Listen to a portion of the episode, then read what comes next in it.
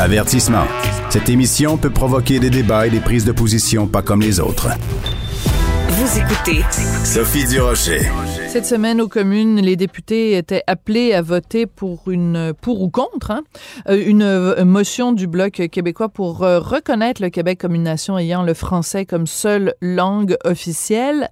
Neuf, c'est pas rien là, neuf députés libéraux du Québec se sont abstenus au moment de voter. C'est comme un gros FU. Hein. Quand on s'abstient, quand il y a un vote comme ça qui est ouvert euh, à tous et qu'un député s'abstient, c'est une façon de dire votre motion, vous pouvez vous la mettre quelque part. Je m'excuse d'être vulgaire ce matin, mais c'est à peu près ça. Donc, il y en a neuf. Euh, il y a Anthony Housefather, il y a Emmanuela Lambropoulos. On va parler de tout ça et de ce que ça représente avec Jean-François Lisée, chroniqueur, animateur, auteur, journaliste et ex-chef du Parti québécois. Jean-François, bonjour. Bonjour Sophie. Quand je dis que c'est un gros euh, FU et que c'est une façon de dire à la motion, ben, vous pouvez vous la mettre quelque part, euh, c'est quand même un gros doigt d'honneur de la part de ces neuf députés qui, ont, qui, ont, qui se sont abstenus de voter. Le message qu'ils envoient aux francophones du Québec, c'est quoi, Jean-François? Bon, alors, ils ont essayé d'amender euh, la, la, motion du Bloc de deux façons et ils disent que s'ils avaient eu leurs amendements, ils auraient voté pour. Quels étaient les amendements? Ben, il y en avait un qui disait que le Québec était une nation, mais à l'intérieur de Canada uni. L'autre, c'était de dire que euh, pour euh, déclarer que le français est la langue officielle et commune, ça prend l'approbation de la Chambre des communes. Alors ça, c'est un débat euh, de juristes. et ils auraient dit oui dans ce cas-là. Évidemment, c'est pas ce que la loi 96 de la CAC dit, c'est pas ce que la motion mm-hmm. du bloc voulait faire, qui voulait simplement être un relais euh, du projet de loi 85. Mais au-delà de ça, je veux dire, ces députés-là, ils représentent, euh, ils représentent leurs électeurs.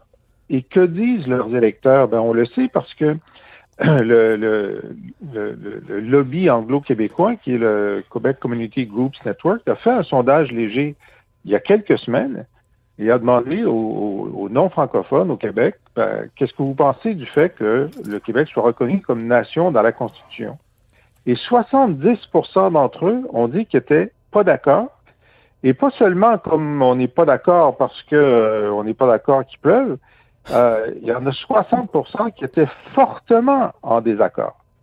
Alors donc, je veux dire, ben, ces députés-là, ils représentent l'opinion de leurs électeurs et d'après ce qu'on a vu, puis là, on n'a pas les détails, mais euh, lorsque le, chef du parti, Justin Trudeau, a indiqué qu'il voulait que les gens votent pour, il n'aura pas dit euh, si vous vous abstenez, vous êtes exclu du caucus. Hein? Il, y a, un genre de tension là qui peut-être que euh, on l'a vu ça dans le passé lorsque Robert Bourassa avait utilisé la clause dérogatoire pour imposer l'affichage unilingue, il avait perdu trois, euh, trois députés, dont ah. deux ministres anglophones. Alors, c'est pas derrière nous, ça. Il y a des gens qui veulent nous faire croire qu'on vit dans une société maintenant où tout le monde accepte le fait que le Québec est une nation et que le français est la langue officielle et commune. C'est faux. J'aimerais ça que ce soit vrai. J'aimerais ça que ce soit vrai. Mais ce n'est pas la situation, ce qui fait que, à la fois, il y a quand même un changement majeur parce que le Parti libéral du Canada sous Pierre-Éliott Trudeau ou sous Jean Chrétien jamais n'aurait voté cette motion, donc il y a un changement important.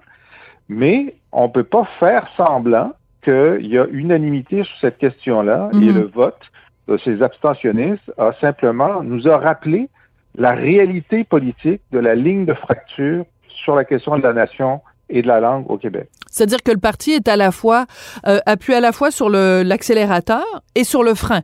C'est-à-dire que en effet, comme tu dis, ils vont plus loin que euh, des euh, des partis libéraux euh, précédents, mais en même temps, tu as ces neuf dissidents, enfin qui s'abstiennent. Mais ce que je, moi, ce que je, je veux dire, c'est que oui, OK, ces gens-là, donc, se sont simplement basés sur des sondages. Mettons, il y a 70% en effet des gens de leur communauté qui, euh, qui sont, euh, qui veulent pas qu'on reconnaisse le Québec comme une nation. Hum. Mais le 30 qui reste, euh, ils n'ont pas le droit au chapitre, eux? oui, ils ont le droit au chapitre, mais, mais c'est clair que ces gens-là, euh, ils savent se passe dans leur communauté. Là. Ils lisent la Gazette, ils écoutent CJD, ils voient que leur lobby anglo-québécois est très monté contre la loi 96 et même contre le projet de loi de, Mélanie Joly pour euh, reconnaître l'asymétrie entre le français et l'anglais au Canada. Ils sont très, très, très fâchés contre ça. Et donc, euh, il y a, y a, y a une part de vérité dans, dans leur vote. D'ailleurs, on pourrait penser que euh, plusieurs de leurs, de leurs électeurs euh, trouvent qu'ils auraient dû voter contre parce que c'est vraiment qui hmm. pensent, tiens.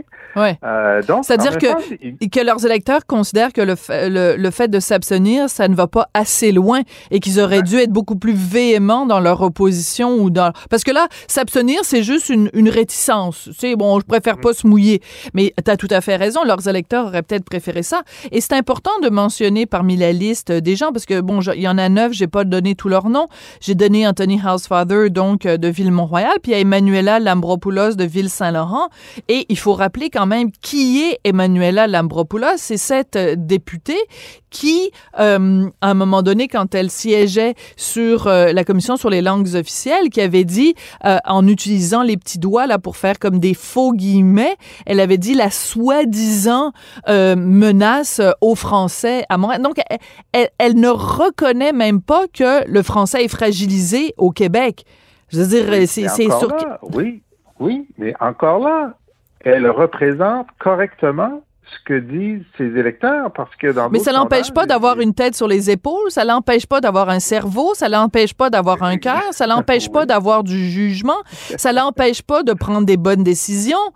Tu sais, je veux dire, si tu t'as si as des gens qui sont des tapons dans ta circonscription, ça veut pas ça veut pas dire que toi aussi t'es obligé d'être une taponne puis de te conduire ah, comme un, comme une taponne à la Chambre des communes. Je sais que toi t'iras pas là, Jean-François, mais moi je peux me le permettre de le dire. En plus, c'est ma dernière journée aujourd'hui euh, pour la saison, fait que j'ai comme une, une, une frustration accumulée au cours des derniers mois parce que Emmanuela Lambropoulos, elle en a fait une coupe de, de déclarations nounoun au cours des derniers mois alors, je veux dire, le fait qu'elle s'abstienne, je veux bien que ce soit pour refléter les gens dans sa circonscription, mais c'est parce que si les gens dans sa circonscription pensent à 70% que la Terre est plate, elle n'est pas obligée d'aller à la Chambre des communes puis dire que la Terre est plate, toujours bien.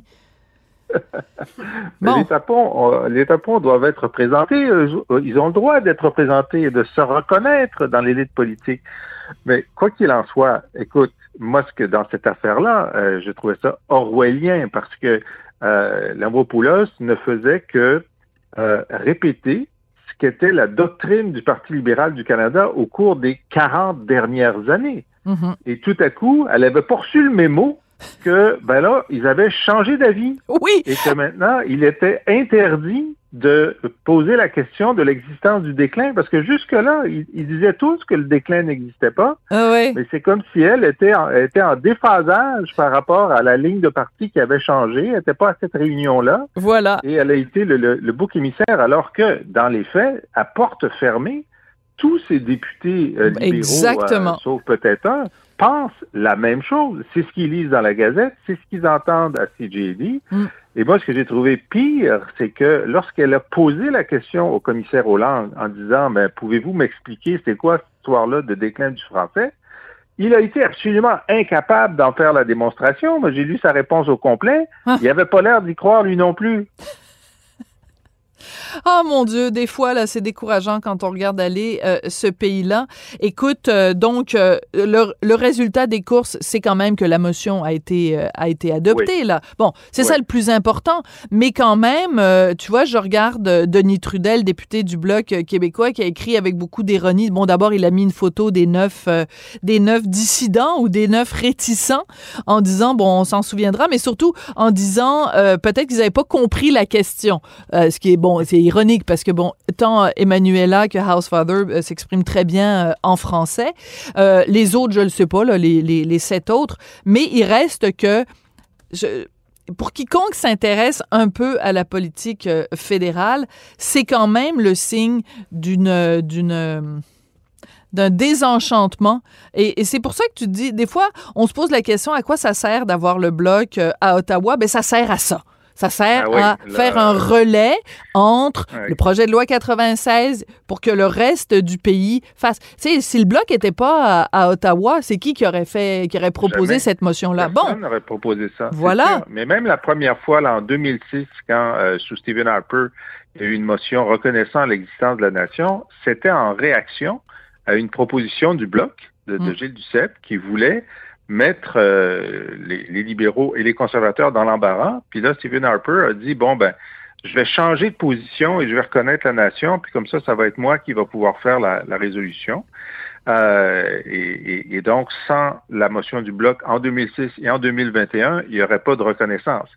Mais le suspense n'est pas terminé parce que c'est sûr que cette, euh, cette déclaration du Parlement va être utilisée euh, lorsque la Cour suprême va être appelée à nous dire si on a le droit de mettre dans notre petit tiroir constitutionnel le fait qu'on est une nation, parce que ça, c'est une question à laquelle on n'a toujours pas de réponse. Mm-hmm. Et les constitutionnalistes vont dire, ben, la Cour suprême, dans ses précédents, a été dans tous les sens sur ce qu'on a le droit de mettre dans notre petit tiroir. Peut-être dira-t-elle, écoutez, vous pouvez mettre des choses peu importante, mais dire qu'il y a une nation dans un pays, c'est un concept tellement fort qu'il faudrait que les autres disent oui. Hein? Peut-être qu'elle va dire ça. Euh, et si il, il fallait que les autres disent oui, ben, s'il y avait un référendum au Canada sur l'existence de la nation québécoise dans la Constitution, ce serait non à 70% à mm. l'extérieur du Québec. Alors les provinces, à ce moment-là, refuseraient d'adopter cet amendement-là. Donc, le suspense n'est pas terminé. Tout à fait. À, suivre. Restez à l'écoute. Après, après la pause, euh, un tel, un tel tombe dans l'enfer de la drogue. Te souviens-tu dans les musicographies à, musique, à Musimax, c'était tout le temps ça. Mais là, c'est après, après la pause, euh, un tel, un tel euh, vote, votera-t-il pour la, reconnaissance de la nation québécoise? Écoute. On va tomber dans l'enfer de la, du débat constitutionnel. oui, oui c'est ça, exactement. je suis contente de voir qu'on a les mêmes références toi et moi, parce qu'on fait partie de la même génération. Écoute, Jean-François, je veux absolument qu'on prenne du temps pour parler de ceux qu'on appelle, ceux et celles qu'on appelle les transfuges, des gens qui ont été élus en bonne et due forme par des électeurs, euh, des, des, des, des, concitoyens qui avaient vraiment confiance dans cette personne-là et qui avaient confiance que cette personne-là allait les représenter au sein d'un parti X, et selon les valeurs X de ce parti X, mais qui, une fois élus, parce qu'ils n'ont pas de limousine, parce qu'ils sont fâchés, parce qu'ils ont eu de la changent de parti. C'est le cas de Claire Sanson, donc euh, élue sur la bannière du parti euh, de la CAQ, qui euh, avait été très déçue de ne pas être nommée ministre à une certaine époque, a fait la baboune, a boudé. Et là, il y a quelques jours, elle a donc donné de l'argent au Parti conservateur du Québec d'Éric Duhem. Elle a été exclue du caucus et on apprend ce matin qu'elle va passer au Parti conservateur du Québec. Qu'est-ce que tu penses de Claire Sanson? Bon, d'abord, euh, ben, il y a le cas de Claire Sanson, il y a le cas plutôt cette semaine, il y a quelques jours, de euh, Mme Atwood, qui était députée du Parti vert fédéral dans, dans, les maritimes et qui est passée au Parti libéral. Alors, comme tu le dis, bon, d'abord, en tant que euh, donc spectateur de, de, de l'ajout de politique, on ne s'ennuie jamais et c'est toujours intéressant de voir ça. Hein? Bon. Mais comme euh, fier démocrate, c'est un doigt d'honneur aux électeurs des circonscriptions parce que ces gens-là ont fait campagne euh, contre l'autre bannière. Il y avait un candidat du micro-parti conservateur mm-hmm. dans le comté de Claire-Sanson et les gens ont ah. voté CAC. Et euh, ils n'ont pas voté Claire Sanson, ils ont voté CAC, comme ils avaient voté PQ, euh, ils n'avaient pas voté Catherine Fournier, puis ils avaient, ils avaient voté Parti vert. Et, euh, et, donc, de changer de bannière en, en, en, cours de mandat, mm. les électeurs avaient choisi la bannière. Alors, mm-hmm. d'après moi, la règle devrait être que si tu fais ça, on déclenche une nouvelle élection complémentaire pour voir si tes électeurs te suivent dans ta nouvelle bannière. Oui, je serais d'accord avec toi. Il nous reste très peu de temps, Jean-François. Je serais d'accord avec toi théoriquement si euh, ça ne coûtait pas 600 000 dollars à chaque fois qu'on fait une élection complémentaire.